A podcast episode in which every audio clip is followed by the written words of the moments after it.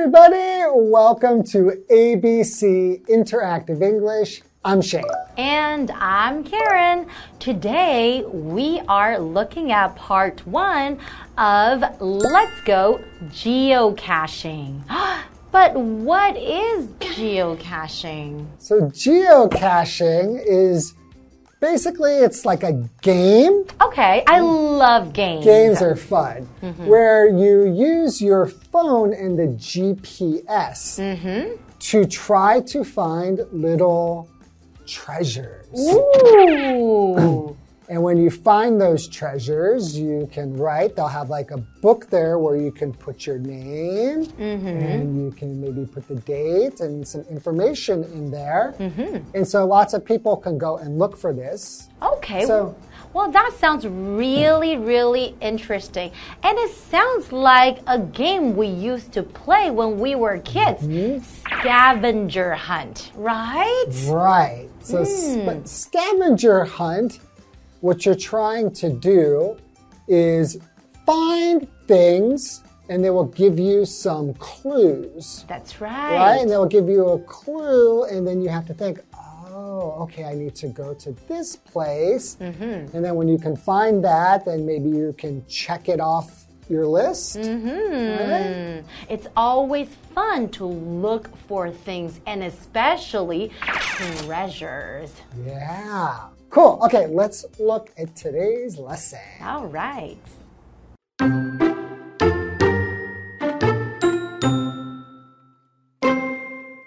Cliff and Iris are geocaching in their area.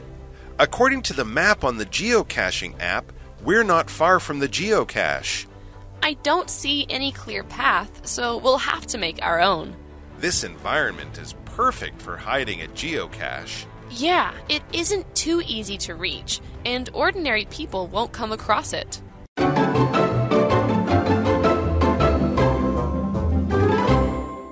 So we're looking at part one of Let's Go Geocaching. And today we're looking at a dialogue between Cliff and Iris. Cliff and Iris are geocaching in their area. So can you please tell us what geocaching means again, Shane? Okay, so geocaching is an activity mm-hmm. in which people go out mm-hmm. and look for a hidden object. Hmm. So usually that's going to be like a box, and inside the box is going to have something small, like a small item, mm-hmm. and they will have a record in there mm-hmm. of who has found it already. Hmm. And you do this using GPS. Ah, like GPS on your phone, Phone, right? right. I wonder if they actually find like treasures like gold or something very valuable. Probably, Probably okay, okay, so let's start the dialogue. Okay, so what does Cliff say? Okay, Cliff says, according to the map on the geocaching app, we're not far from the geocache. Ah, so geocache meaning the item you are looking for. Exactly, that's called the geocache. Okay, so they're not too far away right now. So Iris says, I don't see any clear path, so we'll have to make our own. Okay, so I guess sometimes it's not that easy to get to because she says, I don't see a clear path. So what is a path? Hmm. Path is a noun. It's a way that is built or is made by people walking.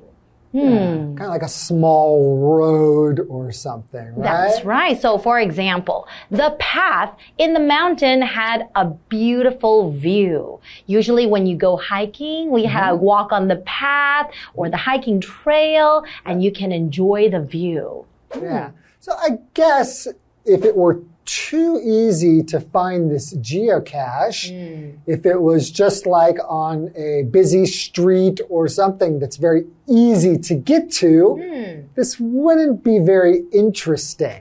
I guess you're right. You, ha you have to make it a little challenging, right? Yeah, put it somewhere where it's not so easy to get to. Hmm. Okay, so Cliff says this environment is perfect for hiding a geocache. Ah, this environment is perfect. So what does that mean? Okay, so an environment is like just the area where an activity takes place. So, for example, you can say, This isn't a good environment for studying. Ah, maybe because it's a little bit noisy. Right. There are a lot of cars or a lot of people talking. Blah, blah, blah, blah. Mhm, Yeah. That is right. Okay, so Iris says, yeah, it isn't too easy to reach. And ordinary people won't come across it. Okay, so they're talking about where this geocache is. It isn't too easy to get to, right? So it isn't too mm-hmm. easy to reach. And ordinary people won't come across it. So ordinary, mm-hmm. that is an adjective. It just means not unusual or different in any way. Like normal people would not just walk on this path, mm-hmm. right? Right. Okay, so for example, I live in an ordinary apartment. So what that means is that you live in a uh, an apartment that is not too different from other people. Many people live in the same type of apartment. It's not too different. It's not too special, right? Right. And, like, for example, we could say that Karen is not an ordinary person, Mm, I am very unique very special. in a good way. Uh, sure. Okay. so what does it mean to come across something? That means to meet or find something by chance. Ah. So that means that you weren't expecting to find that thing. You weren't planning to find it. You just, oh, look there. So if I came across you, that would mean that I wasn't thinking I was going to see you. Maybe we're on the bus and then, oh, wow, it's Karen. Like it wasn't planned, right? Wasn't planned, Ah, okay. So ordinary people wouldn't come across it. You really have to look for the geocache, right? And I guess that is what would make it more fun. If it's mm-hmm. too easy to find and anybody could find this thing, hmm. then it wouldn't be a very interesting game.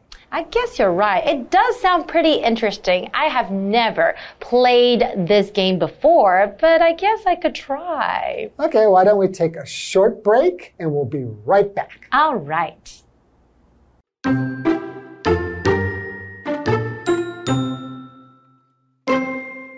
Okay, now we're really close. Good. You should change to the compass view. That will point us in the right direction. I just did, and we need to go that way. Okay, you lead, and I'll follow.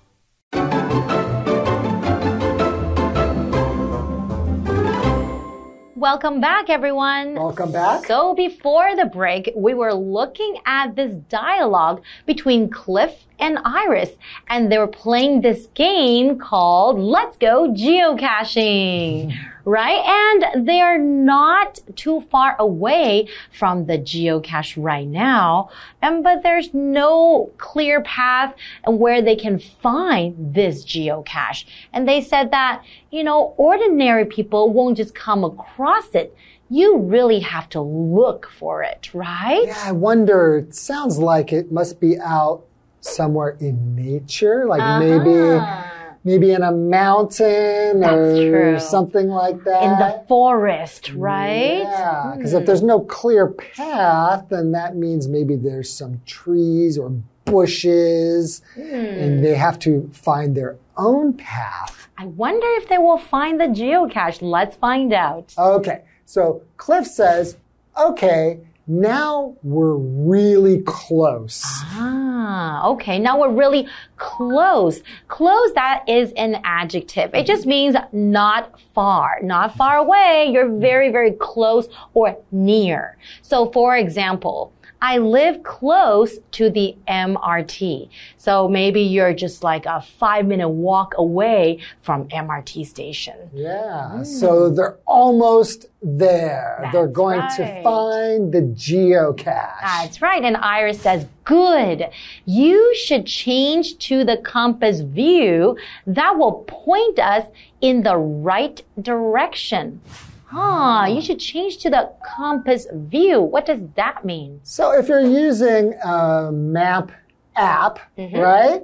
And you there's usually like a little compass. Okay. So a compass is something that shows you which direction, which Mm-hmm. way that you're going, either north, south, east, or west. Okay. Right? So if you use the compass view, that means when you turn the phone this way, the map will change to the direction that you are going, whether it's oh. north, south, east, or west. So it makes it more clear. Makes it right? clear, you know, if I this way, the whole map will change so you can say, oh, and now everything is in the correct direction. So I can just turn left or I can just turn right, right? Yeah, so what's a direction? Okay, so direction, that is a noun. That is just uh, the general position or way that a person or thing moves or points towards.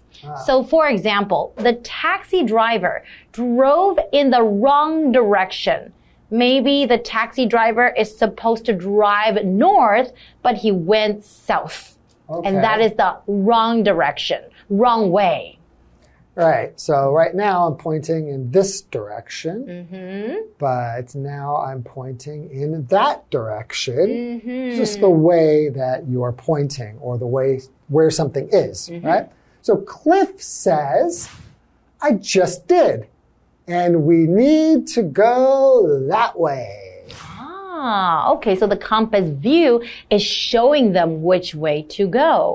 And Iris says, okay, you lead and I'll follow. So you lead, that means you go 1st And I will go behind you, which means I will follow you. Right? And if you lead, then you are a leader. A leader. And And if it- you follow, then you are a follower.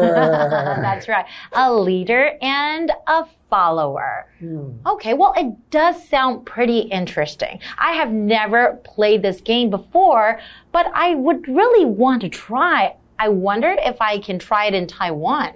Yeah, I'm I'm pretty sure there are groups mm-hmm. that get together mm-hmm. and come together to do. This activity or game together. Yeah, so that sounds very interesting. So maybe we should look into it. That's right. Let's go geocaching together.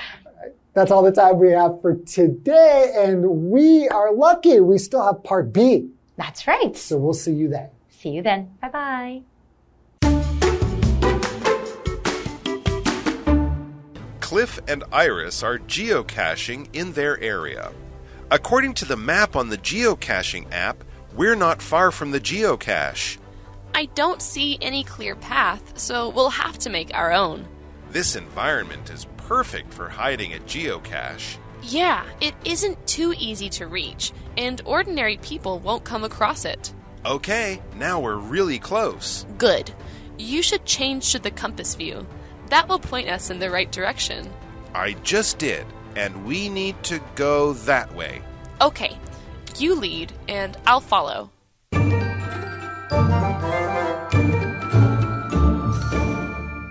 Hi, I'm Tina。我们来看这个的重点单字。第一个 path，path 名词，路径。There is a path leading to the beach。这里有一条通往海滩的路。下一个单字 environment，environment 名词，环境。It's a good environment for work。 这是一个良好的工作环境。下一个单字 ordinary，ordinary 形容词，一般的、平常的。The food we had at the restaurant was ordinary。我们在那间餐厅吃的食物很普通。最后一个单字 close，close 形容词，靠近的。The new hospital is close to my home。那间新的医院离我家很近。接着我们来看重点文法。第一个 ，according to，根据 According to 是一个介系词片语，它的后面要接名词。我们来看看这个例句：According to the news, there was an earthquake in the region. 根据新闻报道，此地区发生了地震。Region 指的是地区。下一个文法，come across 加上名词，偶然、无意中发现，可以用 run across 或 come upon 来表达相近的语义。我们来看看这个例句：While hiking in the woods, we came across a beautiful waterfall. 在树林里践行时，我们发现了一个美丽的瀑布。最后一个文法，point somebody in the right direction，指引某人正确的方向。Point 指的是指向的意思，direction 表示方向。这里要注意介系词的用法，必须使用 in。我们来看看这个例句：After getting lost, a kind stranger pointed me in the right direction. 迷路之后，一位好心的陌生人为我指引正确的方向。以上就是这一课的重点单词跟文法，回去记得复习哦。我们下一课再见，拜拜。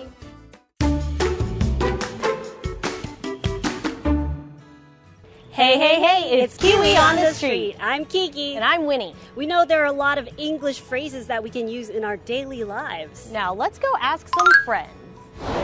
我们今天第一个题目是痴人说梦。痴人说梦。 Uh, chase rainbows? Chase sun. Chase sun. Chase rainbows. Chase sun. Oh, we've got a different answers. Will this break up the friendship? I hope not. Mm, chase rainbows. 嗯， 中文有夸父追日，但是我觉得因为是英文，所以 I'll choose chase rainbows. Really? Okay, very confident. I like it. Ready? I like that you have an explanation. Yes, and it's a good thing he has explanation because he's correct. Chase rainbows. Very good. Okay, 下一个。钱载难逢逢极寒见。 Uh, once in a blue moon. Once in a blue moon. Are you sure it's not red? Uh, uh a blue moon. Once in a blue moon. I think I've only heard once in a blue moon. Once in a blue moon. Once in a blue moon. Oh, they agree this Very time. confident. Once in a blue moon. Really? Are you sure? I'm not sure. Uh, I think once in a blue moon. Once in a blue moon. You want to change your answer or you want to keep it?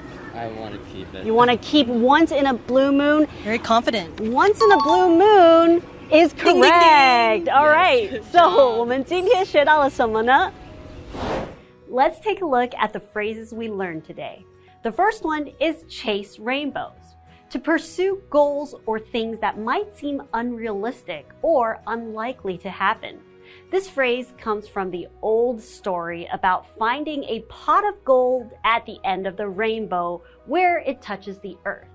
Of course, it wasn't real. there wasn't a pot of gold. So, this expression was used for people chasing unrealistic dreams.